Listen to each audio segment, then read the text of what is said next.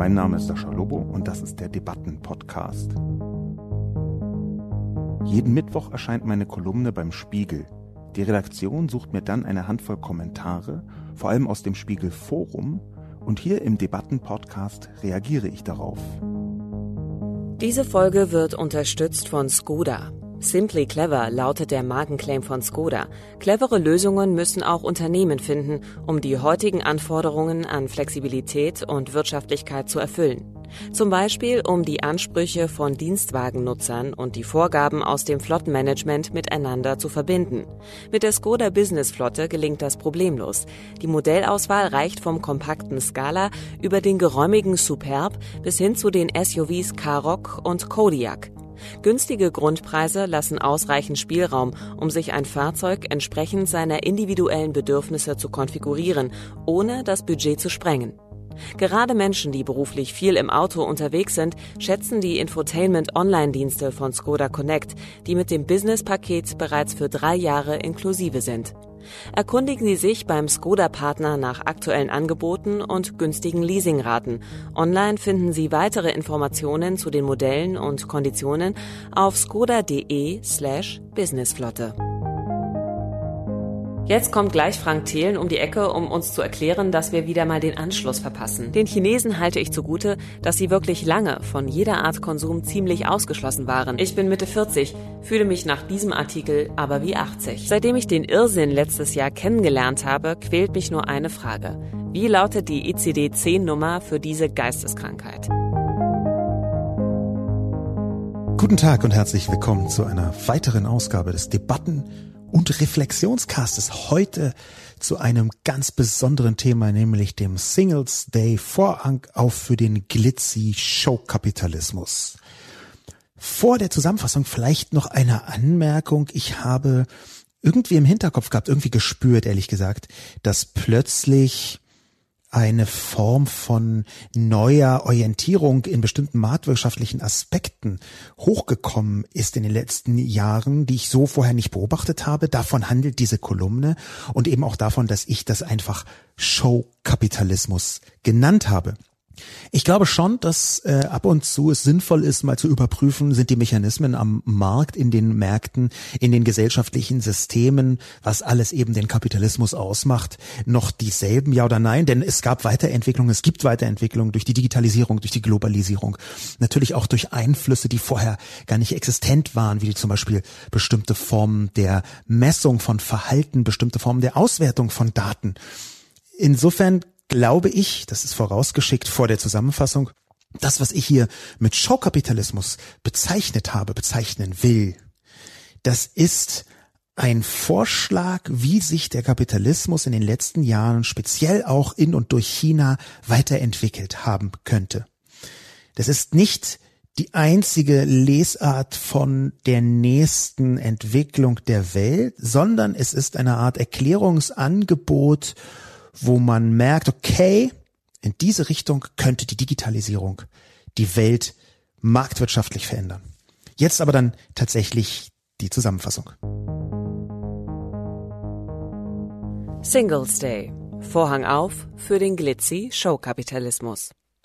Der Singles Day, eine in China erfundene Internet-Rabattschlacht, zeigt beispielhaft, wie sich der digitale Kapitalismus in China weiterentwickelt.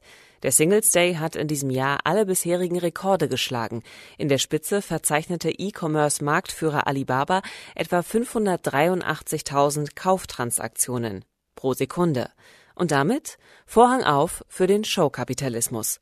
Unter Showkapitalismus versteht Sascha Lobo ein wirtschaftliches System, in der die Inszenierung über allem steht und die eigentliche Hauptsache, der Kauf, eher als Begleiteffekt erscheint. Wenn man mit zwei Tippern auf dem Smartphone zu jedem Produkt Ranglisten, Nutzerkommentare und Tests bekommt und gleichzeitig die Unterschiede zwischen den Produkten immer kleiner werden, bleibt für Verkaufende eigentlich nur noch die Flucht in die Inszenierung und die Kunden wollen mitmachen. Die Show der großen chinesischen Digitalkonzerne zum Singles Day ist in allererster Linie eine Reaktion auf die bisher am schnellsten gelangweilte Kundengeneration jemals. China hat den Showkapitalismus auf eine völlig neue Ebene geführt. In den letzten Monaten ließ sich eine explosive Zunahme der direkten Verbindung aus Unterhaltungsspiel und Konsum beobachten. Taobao, eine Webseite aus dem Alibaba-Universum, gilt als größte Shopping-Website der Welt. Dort spielten zum Singles Day 2020 rund 500 Millionen Menschen Minispiele, wo man sich etwa um ein Kätzchen kümmern muss und im Gegenzug zusätzliche Rabatte, Coupons und Angebote bekommt. Ständige Kundenbindung ist wichtiger als der Kauf, der irgendwann eh erfolgt. Bei vielen anderen Spielen muss man bezahlen, statt am Ende etwas herauszubekommen. Es geht im Kern um die magische Formel Showkapitalismus gleich Konsum plus Erlebnis mal Inszenierung. Schon lange ist klar, dass Millennials Erfahrungen für wichtiger halten als dinglichen Besitz. In sozialen Medien lassen sich Erfahrungen auch besser in die Darstellung des eigenen glitzerpflichtigen Lebens integrieren. Die Kombination aus beidem ist der Schlüssel zum Verständnis des Showkapitalismus. Ein paar Leitsätze des neuartigen Showkapitalismus lassen sich, unter Vorbehalt, jetzt schon erahnen. Inszenierung schlägt alles andere, auch Qualität und Preis der Produkte, die beiden klassisch kapitalistischen Parameter. Produkte brauchen soziale Interaktionsmöglichkeiten, sonst sind sie schnell langweilig. Das Event ist die natürlichste Verkaufsform des Showkapitalismus. Anders als man denken könnte, ist die Unterscheidung zwischen Publikum der Inszenierung und geldausgebenden Kunden nicht besonders wichtig, denn man muss sich den Showkapitalismus etwa vorstellen wie die Vorführung eines Straßenspektakels. Am Ende braucht man zwar einige Leute, die auch etwas in den Hut hineinwerfen, aber die anderen waren mindestens ebenso wichtig, weil sie durch ihre Aufmerksamkeit der Show die dringend benötigte Größe und Relevanz verliehen haben. Eine Show, bei der man nichts verkauft, ist in der Außenwahrnehmung besser als eine Show, zu der niemand kommt. Es gibt aber aus Sicht liberaler Demokratien einen essentiellen Vorteil, wenn die Show das Produkt überragt. Nie waren Kunden mächtiger und anspruchsvoller als heute. Vielleicht zuerst ganz ähm, zum Schluss einen Satz besprochen, der ähm, in vielen sozialen Medien kurz aufgebracht worden ist, wo auch Leute teilweise erbittert widersprochen haben, nämlich nie waren Kunden mächtiger und anspruchsvoller als heute. Ein Satz, den ich da so gesagt, geschrieben habe, dem viel widersprochen worden ist, auch im Spiegel Forum, aber auch in anderen Medien. Ich glaube, dass man den natürlich zweischneidig sehen kann. Denn einerseits haben wir große Plattformen, die praktisch alternativlos zu funktionieren scheinen. Wir haben in Deutschland etwa einen Suchmarktanteil bei Google liegend von über 95, manchmal 96 Prozent. Die Zahlen schwanken etwas, aber das ist die Größenordnung, von der wir hier sprechen. Und dann kann man natürlich schon sagen, hm, die Macht der Kunden ist vielleicht doch gar nicht so groß, wenn eh alle dort sein müssen. Dann aber sind die Kunden in bestimmten anderen Aspekten ziemlich machtvoll. Und man erkennt das unter anderem an der Angst so vieler großer Unternehmen vor der Wut der Öffentlichkeit. Und diese Form von Wut der Öffentlichkeit, die sehe ich durchaus als Machtinstrument einerseits und andererseits sehe ich auch, wie Kunden immer flexibler werden und immer mehr erwarten. Ich erkenne es bei mir selber, ich erkenne dazu aber auch verschiedene Untersuchungen. Amazon etwa ist groß geworden, vor allem nicht nur, aber auch durch einen exzeptionellen Kundenservice. Und dieser Kundenservice, der ist halt zum Beispiel so, dass man bei den meisten Amazon-Waren einfach denkt, ach, ich will es doch nicht haben und jetzt zurückschickt und kriegt das Geld.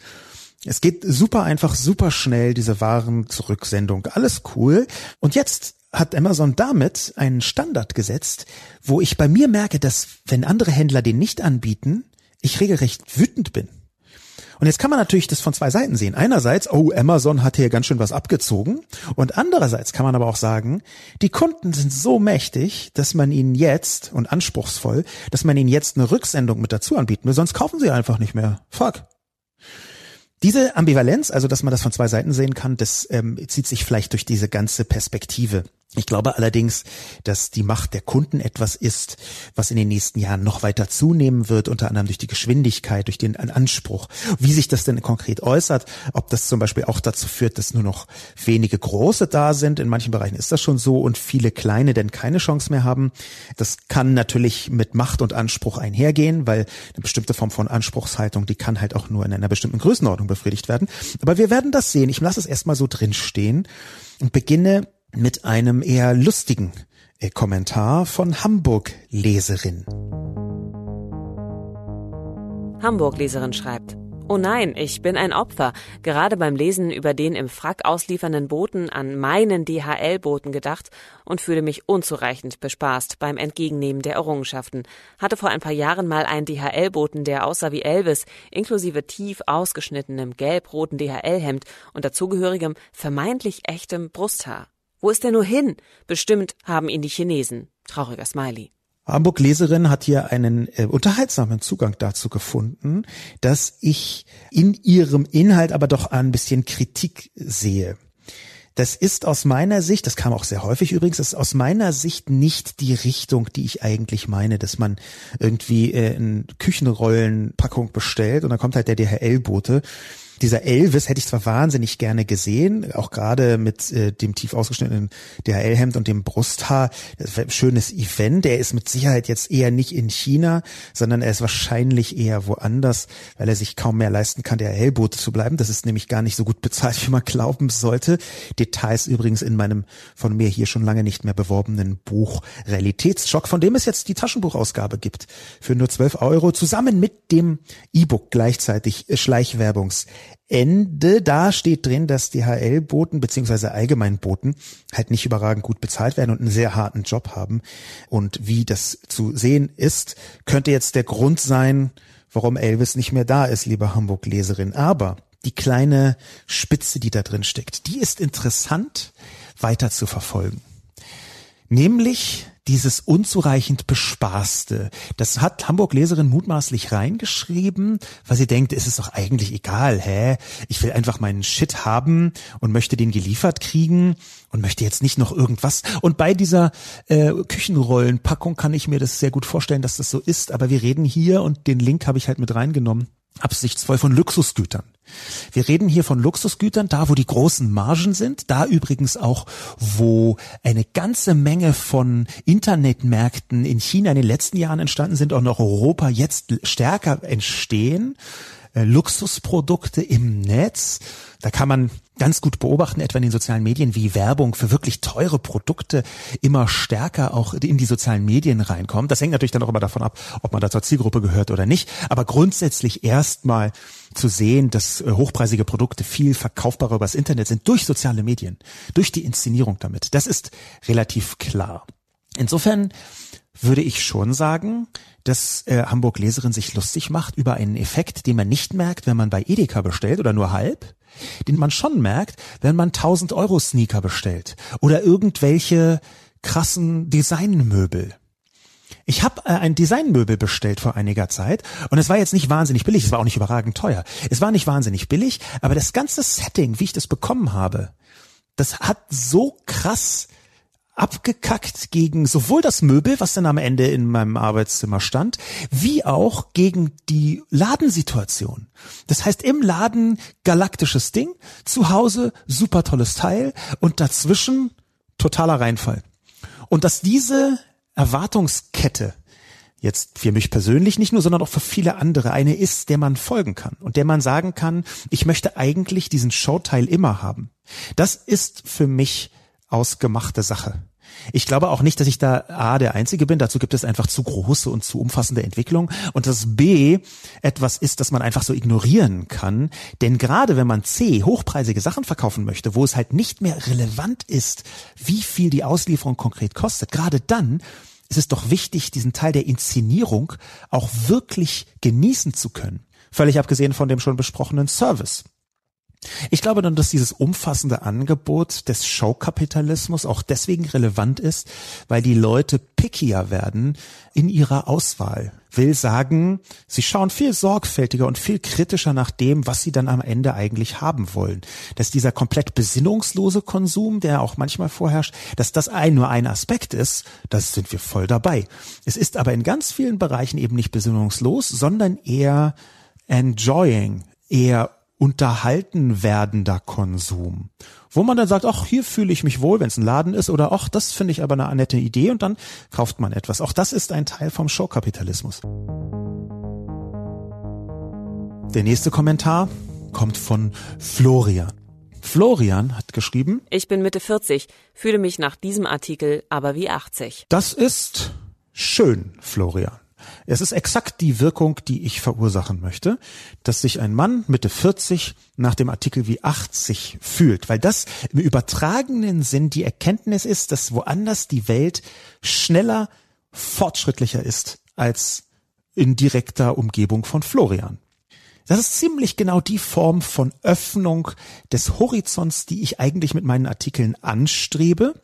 Und es ist natürlich zugleich das Eingeständnis, dass dieser Eurozentrismus, wo wir uns über Jahre, Jahrzehnte eingeredet haben, dass wir der Nabel der Welt sind, ja, mindestens der Nabel der Welt, vielleicht noch Amerika, na ja, okay, jetzt ist Silicon Valley, aber auch wirklich nur im Digitalen, dass diese Form von Ich-Fixiertheit, dass die einfach nicht mehr aktuell ist dass die großen taktgebenden Entwicklungen inzwischen aus Asien und da speziell aus China kommen. Aus Südkorea übrigens ganz ähnlich, wenn ich mir Phänomene anschaue wie K-Pop, eine Musik- und Kulturwelt, die um die Welt herum rast mit einem Erfolg und einer Geschwindigkeit und alle möglichen Inhalte und Plattformen erobert, dann sehe ich, die Taktgebung ist einfach längst in Asien von dem, was wir als digitalen Fortschritt wahrnehmen.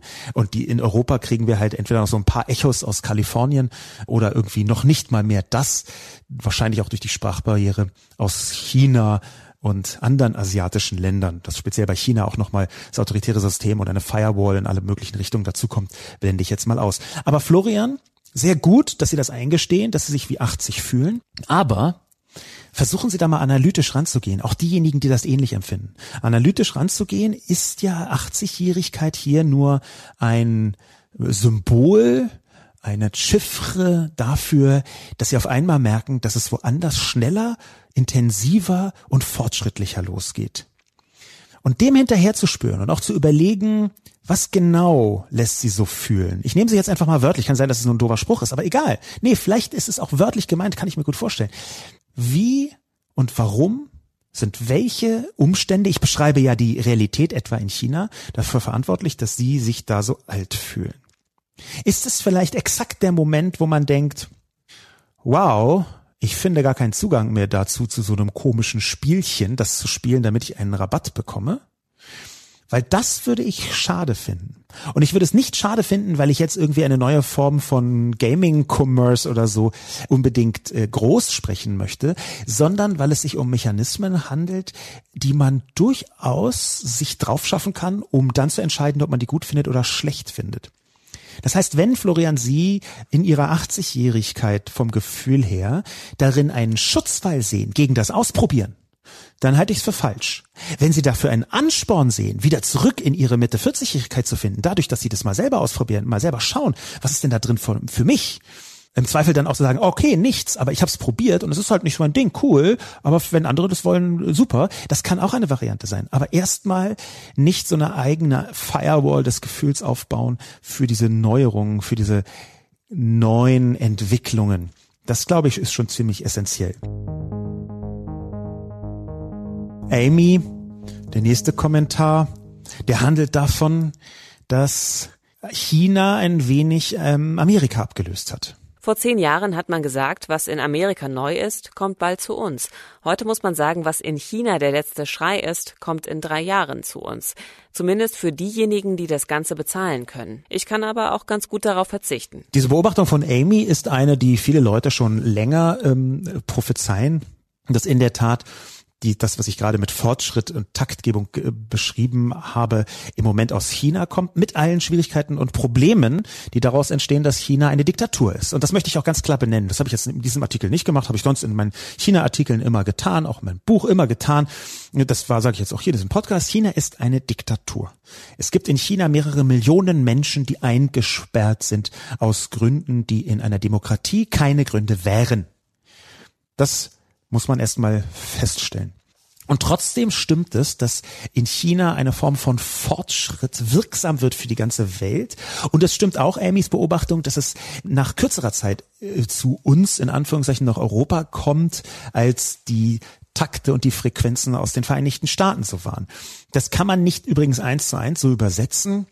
Es ist nämlich so, dass diese in Anführungszeichen Beschwerde, es ist von vielen Leuten als Beschwerde gemeint, ich habe es nie als Beschwerde betrachtet, schon seit Ende letzten Jahrhunderts intensiv vorgetragen worden ist. Meines Wissens hängt es sogar äh, direkt im Nachkriegsdeutschland so ein bisschen in der Luft, dass man gedacht hat, ja, das ist jetzt in Amerika und dann ist es irgendwann auch bei uns. Ähm, es ist eigentlich vielleicht sogar lange vor dem Krieg der Fall gewesen, dass man immer nach Amerika geschaut hat. Es gibt einen, einen Spruch, der relativ bekannt ist. Amerika, du hast es besser. Als unser Kontinent, der alte, hast keine verfallenen Schlösser und keine Basalte. Okay, ich habe dieses Gedicht jetzt komplett verrissen natürlich, aber der Verfasser dieses Gedichtes Amerika, du hast es besser, ist von Goethe. Also Goethe ist jetzt nicht jemand, der, sagen wir mal, gerade erst mit den sozialen Medien groß geworden ist, sondern Goethe hat das vor sehr langer Zeit gedichtet. Und das deutet so ein bisschen darauf hin, dass diese Fixierung auf einen anderen Ort selbst wenn sie stimmt, auch immer ein bisschen in der eigenen Verfasstheit liegt, dass irgendwo gerade anders der Takt geht. Ich glaube, das hängt auch damit zusammen, dass Amerika halt immer so ein Sehnsuchtspunkt war und deswegen ja auch ein Aus- und Einwanderungsland war. Also dahin sind Leute ausgewandert, äh, auch viele aus Deutschland tun es immer noch. Das ist ja ein, ein Teil der gesamten Problematik, die im Moment äh, unter Trump besprochen wird. Und ich glaube aber, dass auch Amys Beobachtung stimmt, dass der Takt kürzer wird. Das ist zwar eine alte Entwicklung, das, was in Amerika entsteht, kommt dann hier so rüber. Das ist ja auch so eine bestimmte Form von kultureller Hegemonie mit Hollywood und Musik, die ganz oft beklagt worden ist, die ich äh, aber eigentlich immer sehr wertvoll fand und gut und positiv fand in vielen Dimensionen, dass sich da Dinge vermischen, dass da Dinge durcheinander gewürfelt werden, dass da Dinge auch so eine gewisse Weltläufigkeit bekommen, dass sie überall auf der Welt erkannt werden können. Und jetzt haben wir aber mit China einen Mechanismus, der differenzierter ist, der schneller ist, der unterschwelliger in manchen Bereichen ist.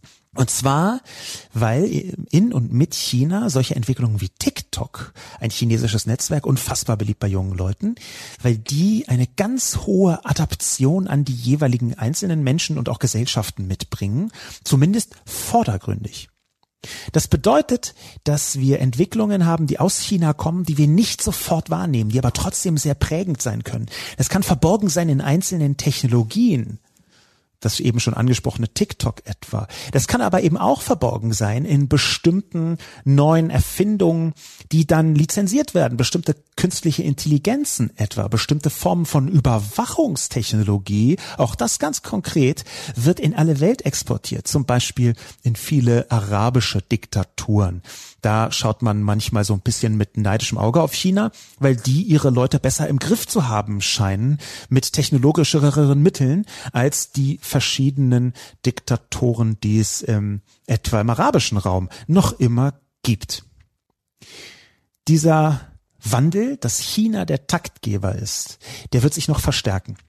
Und ich glaube, dass Amys Hinweis für diejenigen, die das Ganze bezahlen können, nochmal differenziert werden muss. Denn das ist nicht nur unterschwellig, sondern auch überschwellig und das muss man teilen einerseits und andererseits muss man auch die schwierigen und die positiven Entwicklungen teilen. Und es ist in der Tat so, dass gegen manche Entwicklungen man gar nichts tun kann und dass manche, die eher bezahlt werden müssen, dann tatsächlich eher so eine Art Luxusgut werden. Aber das wird aus meiner Sicht die Minderheit dieser Entwicklung sein, die wir aus China bekommen.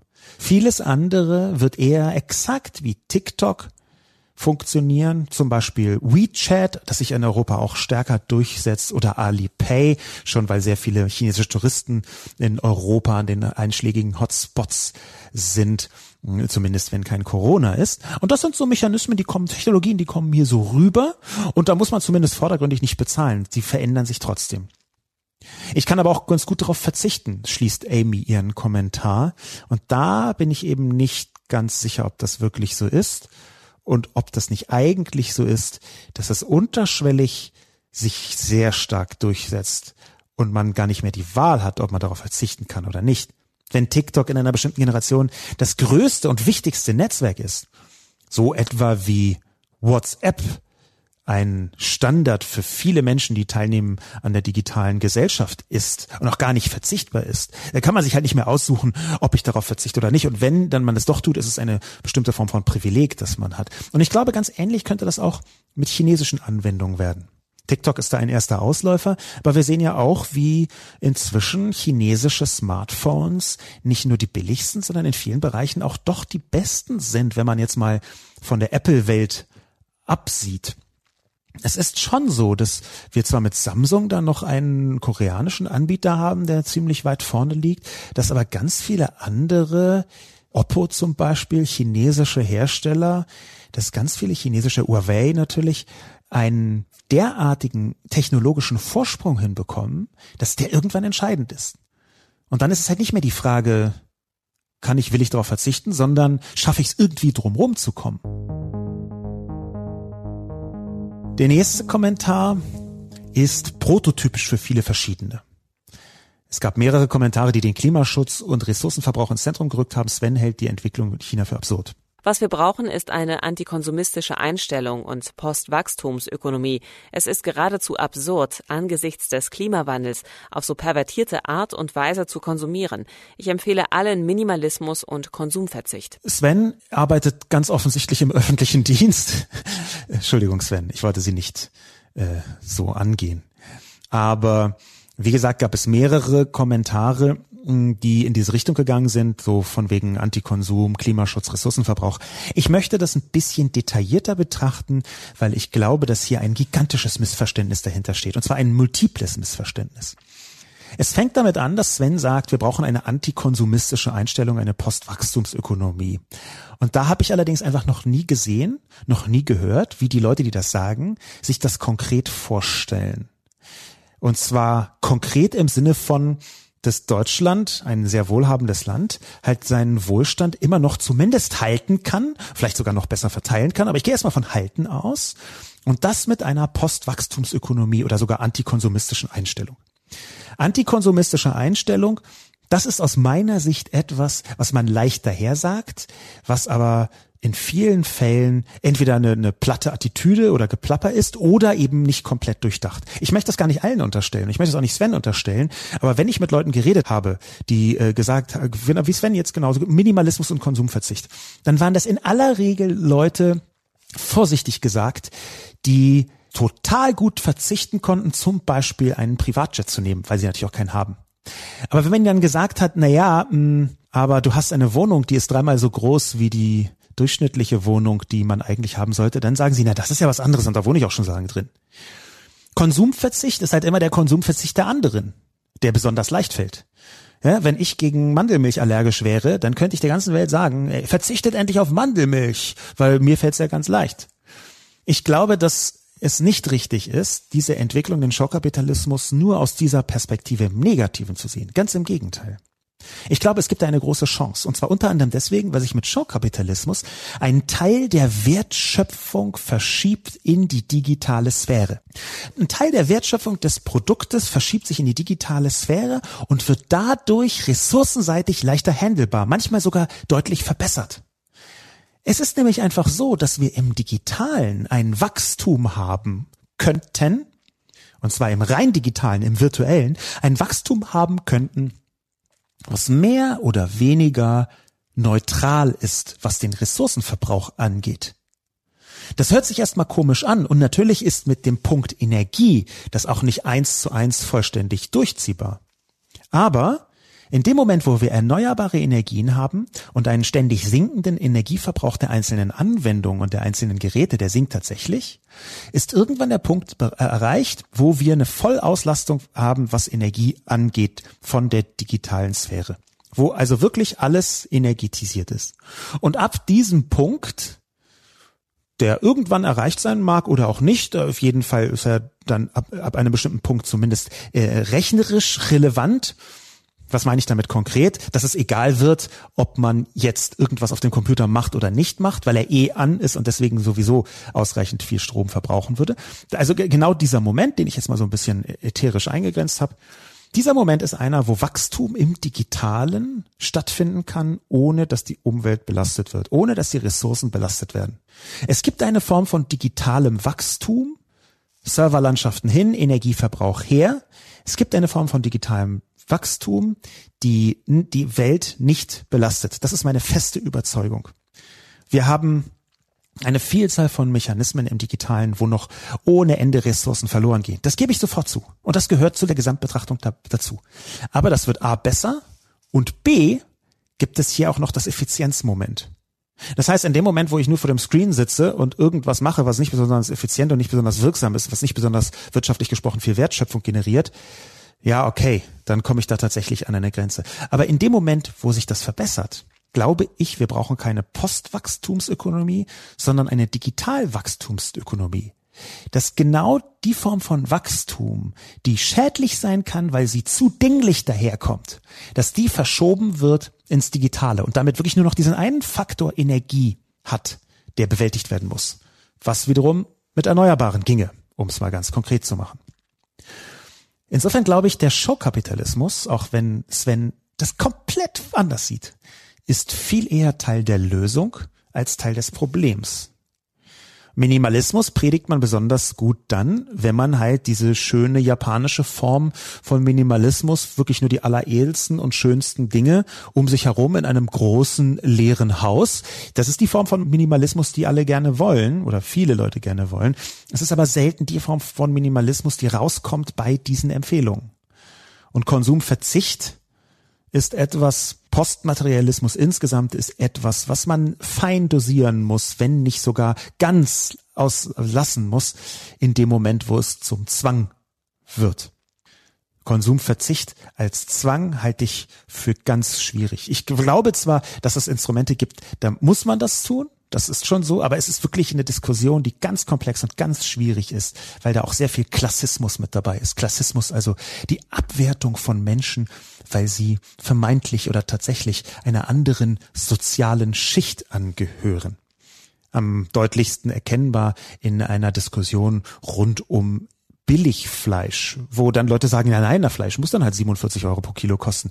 Darunter ist es natürlich auch total schlecht. Und nicht dazu sagen, dass sie dann halt kein Problem haben, Fleisch zu essen, dass aber diejenigen Leute, die weniger verdienen, ein riesiges Problem bekommen, Fleisch zu essen. Und wenn man denen dann sagt, ja, Pech gehabt, du kannst deine Gewohnheiten, Fleisch zu essen, nicht weiter fortführen, weil du einfach zu arm bist, dann ist das eine Form von Klassismus. Und das ist die Form von Konsumverzicht, die ich halt ungern anderen Leuten überstülpen würde wäre deswegen sehr gespannt zu hören, was genau Sven beruflich macht und auch, ob er selber unter der Erfüllung seiner Forderung leiden würde oder seiner Empfehlung. Wenn wirklich Leute alle anfangen, Konsum zu verzichten und antikonsumistisch sogar zu werden, ist dann Sven in einem Job, der noch existiert, etwa öffentlicher Dienst oder Lehrer oder oder ist Sven nicht mehr in einem Job, der existiert, weil er vielleicht selbst, ohne es so richtig zu realisieren, dranhängt an diesem Konsum. Konsum ist übrigens erstmal überhaupt nichts Böses.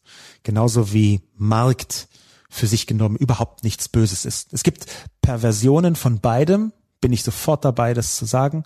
Aber der Markt ist erstmal ein Instrument, wo im Alltag abgestimmt werden kann von einem großen Publikum. Ich halte auch übrigens den Markt für ein unterschätztes Instrument, wenn man das von linker und linksliberaler Seite aus betrachtet. Da schimpfen ganz viele Leute immer auf den Markt. Ich muss hier an dieser Stelle dazu sagen, dass ich ausdrücklich Anhänger der sozialen Marktwirtschaft bin. Also ich bin kein, kein Sozialist, sondern ich bin Anhänger der sozialen Marktwirtschaft, weil ich glaube, dass die die beste Ausprägung von ökonomischer Gesellschaftsform ist, die wir bisher überhaupt erreicht haben. Und das meine ich übrigens weltweit gesprochen. Aber in der, gerade in der Kombination mit liberale Demokratie natürlich, aber aus dieser Seite, aus der linken Perspektive des Nicht-Sozialisten, sondern des Anhängers der sozialen Marktwirtschaft, der ich bin, ist der Markt ein unterschätztes Instrument weil ich glaube, und das greift halt genau in die Macht von Konsumentinnen und Konsumenten ein, weil ich glaube, dass man mit Hilfe des Marktes, nicht gegen den Markt, aber mit Hilfe des Marktes kann man noch die größten Konzerne dazu zwingen, bestimmte Dinge zu tun oder nicht zu tun. Der Markt kann durchaus als Regulierungsinstrument von unten nach oben begriffen werden, wenn die richtigen politischen Rahmenbedingungen bestehen. Dass die nicht oder noch nicht bestehen, ist auch äh, leider so, aber ich glaube, dass man das sehr wohl wohl als sinnvolles gesellschaftliches Instrument nicht verteufeln darf. Völlig abgesehen davon, dass es äh, bei den westlichen liberalen Demokratien und Marktwirtschaften ein Instrument ist, um Druck auszuüben auf andere Länder. ja, etwa auf die Türkei. Wo wäre denn Erdogan in seinem diktatorischen Wahn schon gelandet, wenn man keinen wirtschaftlichen Hebel aus Europa über ihn gehabt hätte? Das möchte ich mir gar nicht ausmalen. Insofern ist hier der Markt ein Instrument, was ich auf ganz vielen Ebenen weltpolitisch, innenpolitisch, gesellschaftlich für sinnvoll halte. Und auch schon deswegen ist antikonsumistisch als Einstellung für mich schwierig, wirklich schwierig. Und manchmal eben auch eher Ausdruck einer aus meiner Sicht herablassenden Haltung gegenüber vielen anderen. Ne, es fällt leicht zu verzichten, wenn man 30 Jahre volle Möhre alles wegkonsumiert hat, um es mal böse auszudrücken. Seini Hansa schreibt. Ich habe mal vor einiger Zeit gelesen, analog ist das neue Bio. Langsam glaube ich dran. Den Chinesen halte ich zugute, dass sie wirklich lange von jeder Art Konsum ziemlich ausgeschlossen waren. Da gibt es sicher Nachholbedarf. Für mich, der in privilegierten Verhältnissen aufgewachsen ist und sich alles oder das meiste leisten konnte, spielt Konsum schon immer eine eher untergeordnete Rolle. Eher ist es so, dass ich für viele Dinge nicht bereit bin, über Gebühr Geld auszugeben. Smartphone kaufe ich alle paar Jahre, wenn das alte Schrott ist. Eines für 350 Euro und nicht 1000 Euro. Fernseher nach 10 Jahren. Reduziert für 800 und nicht 2500. Klamotten sowieso ungern, etc. Ich gebe Geld gern für meine zugegebenermaßen teuren Sporthobbys aus, aber selbst da für die Modeklamotten nicht. Und beim Essen, da spare ich nie. Der Artikel selber ist übrigens sehr schwach, ohne echte Aussage. Seini Hansa hat so ein bisschen eine ähnliche Kerbe geschlagen wie der Kommentar davor von Sven. Und ich bin mir einfach nicht sicher, ob das nicht eine Satire ist von Seini Hansa. Wenn es keine Satire ist, dann leidet hier jemand an einer kognitiven Dissonanz, die er auflöst durch komplettes Ignorieren der Realität. Weil, ganz ehrlich, ich kann total gut verzichten, außer auf mein teures Sporthobby und beim Essen spare ich nie. Ich bin in privilegierten Verhältnissen aufgewachsen. Konsum hat schon eher eine untergeordnete Rolle gespielt und Sekunden später das teure Sporthobby und das, dass man beim Essen nicht spart. Dazu noch zu sagen, ich bin sparsamer Typ, weil ich ein 350 Euro Smartphone kaufe und 800 Euro Fernseher. Das zeigt eine sehr verschobene Wahrnehmung. Global sowieso, aber auch in diesem Land noch dazu. Es ist einfach so, dass sie Seini Hansa wie blöde konsumieren. Es kommt ihnen nur so vor, als würden sie hier und da mal Konsum nicht so richtig wahrnehmen, weil sie so viele Dinge sehen, die sie nicht haben möchten. Aber das ist das Wesen des Kapitalismus, dass man viele Dinge sieht, die man nicht haben möchte. Die, die sie haben möchte, die machen ihren Konsum aus, nämlich die teuren Sporthobbys. Ich keine Ahnung, welches teure Sportler es ist, aber wenn, wenn es so teuer ist, wie Sie als in privilegierten Verhältnissen aufgewachsene Person das machen, dann ist es irgendwie entweder Tauchen oder Motorboard fahren, meinetwegen auch Golfen oder Reiten. Das sind dann halt einfach Dinge, die sofort zeigen, dass Sie eine extrem positive Haltung haben zum Konsum, weil das teure Sporthobbys sind, für die man freiwillig etwas konsumiert, was nicht überlebensnotwendig ist. Und dann sind Sie konsumorientiert dann spielt das bei ihnen keine untergeordnete, sondern eine übergeordnete Rolle, weil sie sich das gönnen. Und ich gönne es ihnen auch. Ich finde es auch toll, dass sie das tun. Bitte fahren Sie mit drei Motorbooten gleichzeitig. Hervorragend. Schauen Sie doch, ob Sie sich ein Elektromotorboot kaufen können. Das ist vielleicht ein bisschen besser für die Umwelt, aber fuck it, egal. Aber bitte realisieren Sie, dass Sie das tun. Wie können Sie in einem Kommentar sagen, ich spare nie beim Essen und ich bin nicht dafür bereit, für viele Dinge auszugeben, deswegen ist bei mir Konsum spielt eine untergeordnete Rolle. Nein, das ist nicht so.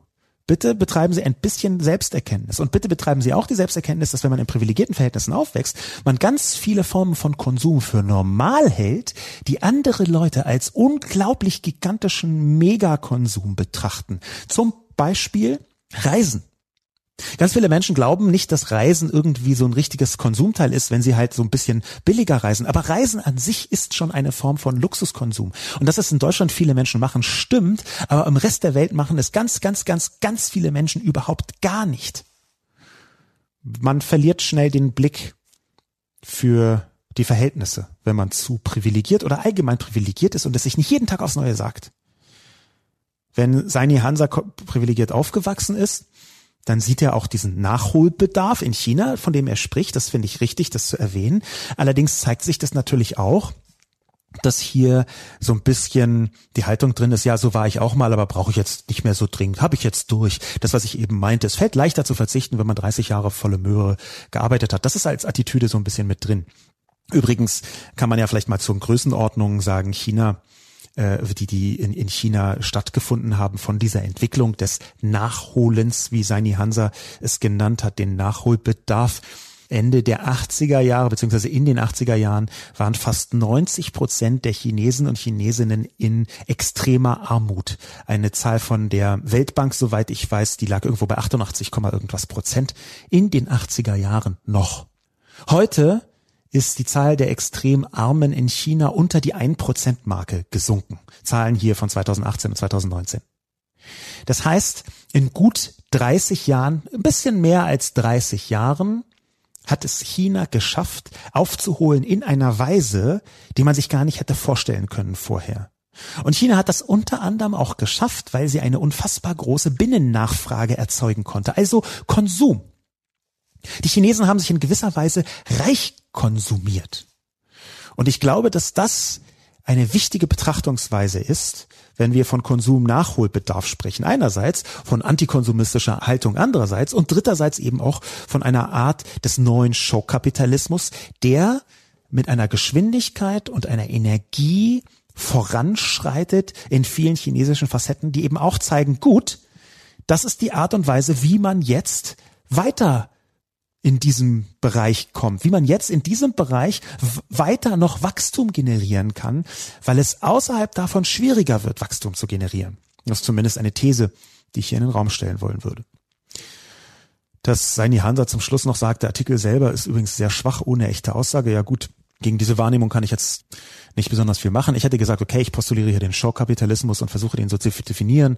Zum Schluss schreibe ich nochmal drei Punkte, was die zentralen Mechanismen des Showkapitalismus so sind, nämlich die Inszenierung, die alles andere schlägt, die Produkte, die soziale Interaktionsmöglichkeiten brauchen und das Event als natürlichste Verkaufsform des Showkapitalismus. Ich hätte jetzt gesagt, das sind schon eher Aussagen, aber wenn Sie das Hasani Hansa als schwach sehen, dann tut es mir leid. Ich werde mir Mühe geben, das bei Ihnen in Zukunft besser anzukommen. Der nächste Kommentar kommt von Idealistin. Idealistin glaubt, das Phänomen bereits zu kennen. Früher hieß das Butterfahrt. Jeder wusste, wie der Ausflug in die Lüneburger Heide für 1990 lief und dass man da ordentlich über den Tisch gezogen wurde. Aber die Kundschaft hatte ordentlich Show. Dafür war man dann auch bereit, die flauen Gesichter bei der Familienweihnachtsfeier zu ertragen. Noch einmal ein großer Spaß, die tausend Stück Packungen Knoblauchkapseln zu verschenken. Ja, durchaus, Idealistin. Eine schöne Anregung. Ich glaube, es ist nicht eine 100% Parallele, aber das sind Parallelen ja selten. Aber die Butterfahrt ist tatsächlich eine der frühesten Formen des Showkapitalismus. Ich glaube allerdings, dass es einen ganz wesentlichen Unterschied gibt. Nämlich, Damals wurden die Leute in den meisten Fällen wirklich über den Tisch gezogen, was man schon daran gesehen hat, dass sie einkaufen mussten, weil das sonst gar kein Erfolg gewesen wäre. Und wenn sie eingekauft haben, dann war es bei Butterfahrten halt häufig so, dass die Produkte grotesk überteuert waren. Dass die heutige Form des Showkapitalismus aber eine ist, wo die Leute nicht über den Tisch gezogen werden, sondern wo sie merken, okay, hier will mir jemand was verkaufen und er legt sich ordentlich ins Zeug. Ich durchschaue zwar, dass er mich hier nur überzeugen will, aber das macht er so gut mit so einer guten Show, dass ich das trotzdem tue dieses Durchschauen, nicht über den Tisch gezogen werden, sondern das Durchschauen dieses Mechanismus, das ist für mich einer der wesentlichsten Unterschiede. Und dass die Kundschaft ordentlich Show hatte. Das ist eben auch etwas, was häufig unterschätzt wird. Es war früher bei diesen Butterfahrten, ich weiß gar nicht, ob das das in der Form immer noch gibt oder ob das zum Teil auch durch das Internet ein bisschen sich verschoben hat. Aber es war früher schon auch so, dass da sehr viele alte Leute waren, die das so richtig als soziales Event genossen haben. Die haben dann vielleicht dann am Ende doch was gekauft. Manche wurden über den Tisch gezogen, ohne Zweifel, aber eben auch nicht alle. Und manche haben einfach das große Butterpaket und das Kaffeepaket für 1990 plus die Busfahrt dazu noch bekommen und haben sich einen Tag amüsiert. Weiß nicht, ob das einfach immer nur alles schlecht ist, sondern ob das nicht auch abseits von dem Betrug, der manchmal da stattgefunden haben mag und dem über den Tisch Ziehgefühl und der schwierigen Qualität, ob das nicht mit der Show-Komponente, gerade mit einer sozialen Show-Komponente, eigentlich manchmal ganz gut und sinnvoll sein kann. Ich möchte das nicht in Bausch und Bogen verdammen. Der nächste Kommentar kommt von Nachtvogel. Und Nachtvogel schreibt, Seitdem ich den Irrsinn letztes Jahr kennengelernt habe, quält mich nur eine Frage. Wie lautet die ICD-10-Nummer für diese Geisteskrankheit? Wenn jemand glaubt, dass die Kunden da irgendwie Macht hätten, hat er nie eine typische chinesische Familie während dieses Events erlebt. Mehr geistiges Ausgeliefertsein an die Konsumhormone und mehr Willenlosigkeit geht nicht mehr. Für mich irgendwie das Ende einer schrecklichen Entwicklung, die so manche Dystopie wie einen lustigen Kindergeburtstag aussehen lässt. Ich habe große Probleme mit Nachtvogels Kommentar und er beginnt damit, dass er das pathologisiert in einer Weise, wie ich das äh, nicht akzeptabel finde. ICD-10 ist die Einsortierung der verschiedenen Krankheiten und Störungen des Geistes, eine internationale, soweit ich weiß, von der Gesundheitsorganisation auf den Weg gebrachte organisierte Einordnung, nach der sich etwa Psychiater richten, das also das ICD-10. Das jetzt, auch sei es nur flapsig und scherzhaft gemeint, zu pathologisieren, halte ich auf mehrere Ebenen für falsch und für schwierig. Zum einen kann man nicht alles was Neues pathologisieren, weil man sich sonst selbst in eine absurde Ecke stellt, nämlich in eine gesellschaftsfeindliche Ecke. Nicht mal fortschrittsfeindlich, sondern gesellschaftsfeindliche Ecke. Dass alle Weiterentwicklungen immer nur auf Krankheiten basieren können, kann sogar gefährlich zurückwirken auf einen selbst, auf die Leute, die das tun. Denn was macht man mit Krankheiten? Man versucht sie zu bekämpfen, zu besiegen, auszumerzen. Und das ist nicht die Art, wie wir mit gesellschaftlichen Entwicklungen, die nicht menschenfeindlich sind, umgehen wollen. Insofern ist das ein erster Punkt, ganz zu schweigen von einer, sagen wir mal, bestimmten Feindlichkeit, Ableismus könnte man das nennen, einer bestimmten Behinderten oder Geisteskrankheitsfeindlichkeit, die da mitschwingt, so als sei das etwas zutiefst Schlimmes, ein Stigma, was man da hat. Das nur nebenbei. Der nächste Punkt, warum ich mit diesem Nachtvogelkommentar uneinverstanden ist, ist die chauvinistische Herablassung. Ja, eine typisch chinesische Familie während dieses Events und dann äh, ausgeliefert sein an die Konsumhormone, Gewillenlosigkeit. Also mit Verlaub, in Nachtvogel. Sie waren letztes Mal, im letzten Jahr offenbar einmal da und haben von ihrem kurzen Besuch, letztes Jahr kennengelernt habe, schreiben Sie, von ihrem kurzen Besuch bei offenbar einer Familie schließen Sie jetzt auf die gesamte Bevölkerung. Und das finde ich chauvinistisch und von oben herab. Unter anderem. Es gibt auch noch eine andere Komponente. Wenn Sie hier mal zu einem besonderen Termin, sagen wir mal Winterschlussverkauf, vor ein großes Kaufhaus gegangen sind, ich weiß nicht, ob das immer noch so ist, vor 10, 15, 20 Jahren war das so, dann war da ein Auflauf, der für Außenstehende auch aussah, als wären da Leute komplett aus der Spur geraten. Ja, wenn wir Leute sehen, die in, sagen wir mal, New York tagelang vor einem Apple Store stehen, um das erste iPhone zu bekommen, dann kann man auch hier wirklich daran zweifeln, ob das alles immer so gut ist, wie man das vielleicht gerne hätte. Deswegen jetzt über eine chinesische Familie, die das Gleiche macht, so zu sprechen, ausgeliefert sein, geistiges ausgeliefert, Konsumhormone, Willenlosigkeit, halte ich für schwierig. Erst recht, wenn das nur eine Familie ist und sie das gleich auf die gesamte chinesische Bevölkerung extrapolieren. So, Dystopie. Und dann eben auch gibt es einen anderen wichtigen Punkt. Es entstehen gerade neue Kulturformen. Und das meine ich ganz ernst. Es entstehen neue Kulturformen im und mit dem Netz, die zwar vordergründig kommerzorientiert sind, die aber hintergründig viel mehr liefern und auch viel mehr bedeuten, als nur, dass man irgendwie einkauft. Natürlich wird das gestaltet zu einem Teil von Konzernen. Zu einem anderen Teil aber gestalten die Leute das schon ziemlich weitgehend selbst. Ich möchte nicht immer von außen draufschauen auf diese vielen Menschen, die diese Rekorde, sagen wir mal am Singles Day oder Black Friday oder irgendwelche anderen neuartigen Rabattschlachttage. Ich möchte nicht von außen drauf gucken und den Leuten sagen, ihr seid alle so Konsumopfer, ihr Knalldackel. Was seid ihr denn für? Diese Form von Herablassung finde ich eklig. Nein, das sind Menschen, die zum einen dann die Chance haben, bestimmte Produkte überhaupt zu kaufen und die vielleicht zum anderen auch eine gewisse Freude darin empfinden. Und ich halte es nicht für falsch, Freude zu empfinden, wenn man sich schöne Sachen gönnt, wenn man sich Dinge gönnt, die man haben möchte. Gerade wenn man sich Dinge gönnt, die man vielleicht nicht super dringend braucht, aber die man möchte. Und das tun die allermeisten Menschen. Und diejenigen, die so tun, als würden sie da weit drüber stehen, denen sage ich ja gut, dann gib mir mal dein iPhone, weil genau das ist ein solches Gerät. Und diejenigen, die so tun, als könne man nicht, das sind dann genau diejenigen, die, wie der Kommentator zuvor, Seini Hansa, sagen, na ja, also beim Essen ist es anders, da gebe ich super viel Geld aus. Nein, nein, nein. So geht es nicht, Nachtvogel. Diese Form von chauvinistischer Herablassung gegenüber chinesischen neuen Kulturformen, denn genau das ist es, halte ich für nicht legitim. Das halte ich sogar in bestimmter Hinsicht für fatal. Wenn man diese gesamten neuartigen und manchmal gar nicht so neuen Entwicklungen sofort in eine Dystopie münden lässt.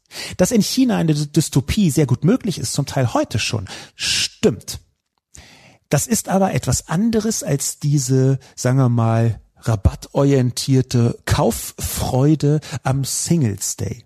Da reden wir über kybernetische Gesellschaftsmodelle, da reden wir über Überwachungsdystopien, da reden wir darüber, dass innerhalb einer autoritären Gesellschaft ein digitales Instrumentarium fürchterlich wirken kann. Das ist die Dystopie. Nicht, dass sich eine chinesische Familie freut, weil sie geile Rabatte geschossen hat. Vielleicht auch, weil sie gar nicht so wahnsinnig viel Geld hat und sich das sonst außerhalb der Rabatttage gar nicht hätte leisten können.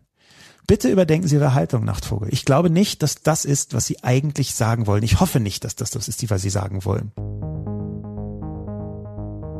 Der nächste Kommentar ist zugleich der letzte Kommentar. Er stammt von Just My View. Just My View sieht hierzulande einen anderen Trend. Jetzt kommt gleich Frank Thelen um die Ecke, um uns zu erklären, dass wir wieder mal den Anschluss verpassen. An was bitte? Bei uns gibt es den Megatrend des Eskapismus, ein Wort, das beschreibt, wie die Menschen versuchen, aus diesem Hamsterrad zu flüchten, vornehmlich in die Natur, back to the roots, aber ohne Verzicht auf die Errungenschaften unserer Zeit. Da stehe ich ein wenig ratlos vor diesem äh, Kommentar. Aus dem einfachen Grund, weil er so ein bisschen schnodderig klingt, aber gleichzeitig ziemlich präzise erklärt, was hier mit Anschluss gemeint ist, den man, also der Fortschritt, an dem man teilnehmen kann oder beziehungsweise sollte. Zum ersten äh, bin ich froh, dass hier Frank Thelen erwähnt ist. Frank Thelen äh, hier so fast als Spottfigur verwendet, das finde ich nicht gerechtfertigt.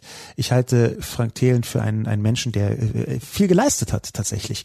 Auch wenn das äh, manche Leute gar nicht so wahrnehmen wollen. Aber ich glaube, dass Frank Thelen viel geleistet hat für eine bestimmte Form von Unternehmertumsdarstellung in der Öffentlichkeit. Ich habe, das habe ich schon in meinem ersten Buch geschrieben, 2005 angefangen, 2006 veröffentlicht, wir nennen es Arbeit, immer auch beklagt, dass in Deutschland so wenig unternehmerischer Geist vorhanden ist. Und ich meine jetzt nicht unternehmerischer Geist in so einem FDP-Sinn, von wegen, wir brauchen viel mehr Apotheker und Rechtsanwälte, sondern ich meine unternehmerischer Geist im Sinne eines ich kann etwas unternehmen. Ich muss nicht zwingend festangestellt sein. Ich kann auch als solo-selbstständige Person versuchen, einen Beruf mir selber zu schaffen, zum Beispiel in einem Kultur- und Kreativberuf, wo viele Solo-Selbstständige unterwegs sind. Da gab es lange Zeit, und das hat sich zum Glück ein bisschen aufgebrochen, lange Zeit eine regelrechte Feindschaft gegenüber Selbstständigen in der Bevölkerung. Das war auch historisch ganz gut begründbar. Deutschland ist aufgebaut als Sozialsystem auf dem Eckrentner und der Eckrentner ist ein Mensch, der festangestellt war, 600 Jahre lang, nie den Job gewechselt hat und deswegen herangezogen worden ist zur Berechnung der Rentengrundlage. Die Leben sind inzwischen anders. Sie verteilen sich anders auf, die Arbeit hat eine andere Gewichtung und so weiter und so fort. Deswegen ist das Unternehmertum, und zwar wirklich breitestmöglich definiert, aus meiner Sicht ein sehr essentielles Gut in der Öffentlichkeit. Und da hat Frank Thelen geleistet, dass man zwischen eigenem Unternehmertum, zwischen Investoren, zwischen dem Aufbau von eigenen tollen neuen Geschäftsmodellen überhaupt erstmal positiv in der Öffentlichkeit darüber kommuniziert hat. Ich bin mit Frank Thelen jetzt politisch nicht in allen Dimensionen einer Meinung, aber das ist völlig schnurz. Ich bin noch ja noch nicht mal mit mir selber in allen Dimensionen einer Meinung politisch betrachtet. Also erstmal glaube ich, dass sowas wie die Höhle der Löwen kann man bestimmt ganz viele Kritikpunkte finden. Aber was ich daran toll finde, das ist eine Castingshow, wo nach meinem Dafürhalten fast gar nicht Leute auf eine Weise erniedrigt werden, wie das in vielen anderen Castingshow der Fall ist, sondern da, so ist das meine Wahrnehmung jedenfalls, ich habe nicht alles gesehen, aber ein paar Sachen, meine Wahrnehmung ist, dass dort die Würde denjenigen, der, die, die Leute, der auftreten, gewahrt bleibt. Und das finde ich schon mal krass, dass man eine Castingshow macht, in der die Würde der Menschen gewahrt bleibt. Selbst wenn die sagen, ich, das ist nicht mein Ding. Ich habe das ja gesehen. Die sagen dann halt nicht ab auf eine Weise, die so, so ist, dass die Leute nie wieder irgendwas machen, wie es in anderen Castingshow der Welt ist. Das habe ich jedenfalls noch nicht beobachtet. Ich bitte hier um Korrektur, wenn es anders sein sollte. Sondern die sagen auf eine Weise ab, wo man denkt, ja shit, es ist total schade, dass es nicht geklappt hat. Wir versuchen es jetzt vielleicht mal woanders. Und das sind alles Mechanismen, wo ich sagen würde, da hat Frank Thelen durchaus etwas geleistet. Unter anderem deswegen, weil wir für ein tatsächlich funktionierenden Showkapitalismus auch sehr viel stärker Start-up-Landschaften brauchen, als das bisher der Fall ist. Es gibt in Deutschland zwar schon einige Start-ups, aber die ganz großen Entwicklungen, die wir in fünf bis zehn Jahren brauchen, um überhaupt noch den Wohlstand zu haben, den Deutschland heute hat, die sehe ich bis jetzt noch nicht so richtig. Also das frühe Amazon, das frühe Google, das frühe Facebook, das frühe Apple, meinetwegen auch das frühe Microsoft oder auch nur das frühe Slack, was aus Deutschland kommen könnte. Da gibt es das eine oder das andere. Manche sind auch nicht ganz deutsch, sondern nur von einem Deutschen gegründet. Shopify zum Beispiel, eine der großartigsten ähm, Entwicklungen, äh, was E-Commerce angeht in den letzten zehn Jahren, würde ich sagen. Aber Trotzdem sehe ich, da fehlt noch was. Da fehlen also auch noch Unternehmerinnen und Unternehmer, die die nächsten Plattformen bauen, die die nächsten KI-Anwendungen bauen. Da möchte ich, dass noch mehr passiert. Und das ist auch notwendig. Und wenn man jetzt sagen würde, just my view, als direkte Antwort, ja, aber wieso brauchen wir das denn überhaupt? Da würden dann die Leute, die vorher antikonsumistisch ein und äh, Minuswachstum, äh, Anti-Wachstum gesagt haben, die würden dann da einstimmen. Warum brauchen wir das überhaupt? Da habe ich eine simple Antwort für Sie. Und diese simple und schlimme, traurige, gefährliche Antwort lautet, ich glaube, dass Deutschland ein wohlhabendes Land bleiben muss, weil ich mir nicht vorstellen möchte, wie viel Prozent AfD oder Nachfolger bekommen, wenn in Deutschland 30 Prozent Arbeitslosigkeit herrschen. Das möchte ich mir beim besten Willen nicht vorstellen müssen. Ich glaube, Deutschland muss wirtschaftlich erfolgreich bleiben, weil sonst die Chance, dass es sozial und politisch explodiert, um ein Vielfaches höher ist. Und deswegen, weil wirtschaftlich erfolgreich in Zukunft bedeuten wird, digital wirtschaftlich erfolgreich, wünsche ich mir mehr Frank Thelen, auch wenn das manche für komisch oder problematisch halten, mir völlig schnurz. Ich wünsche mir mehr Frank Thelen. Wir brauchen mehr digitale unternehmerische Ansätze. Und wenn sie mit einem Showkapitalismus einhergehen, weil das halt gerade die nächste Entwicklung ist, dann ist das völlig in Ordnung. Dann finde ich das nicht schlimm, sondern dann finde ich, das kann man politisch immer noch versuchen, auf einen Weg zu bringen, der durchaus auch gesellschaftlich produktiv ist. Die Anmerkung schließlich des Megatrends Eskapismus, die Just My View reinnimmt, die möchte ich auch noch kurz im Schlussakkord aufgreifen. Denn es ist in der Tat so, dass Menschen, wie Just My View sagt, versuchen aus dem Hamsterrad zu fliehen in die Natur, back to the roots, aber ohne Verzicht auf die Errungenschaften unserer Zeit. Und mit Verlaub, der Megatrend des Eskapismus, der ist zwar da, aber er ist viel vielschichtiger einerseits und andererseits ist Schaukapitalismus der zweite Vorname von Eskapismus. Eskapismus, also die kurze Flucht aus dem Alltag, ist eine der wichtigsten Dinge, die man bei sozialen Medien so tut und unternimmt. Die kurze Flucht aus dem Alltag ist auch das, was irgendwie beim Showkapitalismus diese Show sich mal so reinsteigern in so einen kleinen Konsumrausch und wegen der Rabatte und weil das halt auch für billige Produkte gilt, kann man schon ab 50 Euro einen Konsumrausch machen. Das war nicht immer so. Hier ist es dann eben so. Natürlich sind das eskapistische Mechanismen. Es geht nicht vornehmlich in die Natur, das ist ihre Variante von Eskapismus. Es geht vorrangig darum, kurz aus dem anstrengenden und vielleicht auch ein bisschen nervigen Leben in bestimmte Teilbereiche hineinzugehen, wo man Ballast abschütteln kann. Aus dem Hamsterrad flüchten. Ich halte das nicht für schlimm, sondern ich halte es für richtig und für gut, dass man viel mehr Möglichkeiten hat, seinen Eskapismus auszuleben. Dass es auch hier schwierige Sachen gibt, schwierige Situationen, dass Leute sich verschulden, meinetwegen, weil sie einen Konsumeskapismus nicht unter Kontrolle haben. Das ist eine zweite Angelegenheit. Missbrauch von solchen Trends natürlich. Übertreibung von solchen Trends auch klar. Aber ich habe überhaupt nichts gegen Eskapismus. Und wer das anders sieht, der möchte einfach mal in die U8 gehen oder die U2 oder die U1 in Berlin oder die U6 in Berlin, verschiedene U-Bahn-Linien, sich da hinsetzen, sagen wir mal ruhig nachts um 0 Uhr 30 an einem Wochenende, sich da hinsetzen und einfach merken, wie großartig es sein kann, wenn man für ein paar Minuten der Fahrt in sein Smartphone fliehen kann, was immer dann da auch stattfindet. Wie toll es ist, wenn man kurz mal sich komplett aus der die umgebenden Welt rausbeamt und reinbeamt in eine Instagram-Welt und eine Shopping-Welt oder eine Westwing-Welt oder in irgendeine Twitter-Welt oder eine Facebook-Welt oder eine TikTok-Welt oder eine YouTube-Welt. Einfach mit dem Kopf da reinfliehen und anschauen, was auch immer man anschauen möchte. Am besten mit Kopfhörern auf den Ohren. Denn Kopfhörer sind für mich, darüber habe ich schon mal geschrieben, quasi das Krönchen des eskapistischen Trends, sich zu scheiden von seiner direkten Umwelt. Mein Name ist Sascha Lobo. Und mit diesem Schlussakkord und dem Versuch, dem Schockkapitalismus auch etwas durchaus Positives abzugewinnen, beende ich den heutigen Podcast. Vielen Dank fürs Zuhören und bis zum nächsten Mal.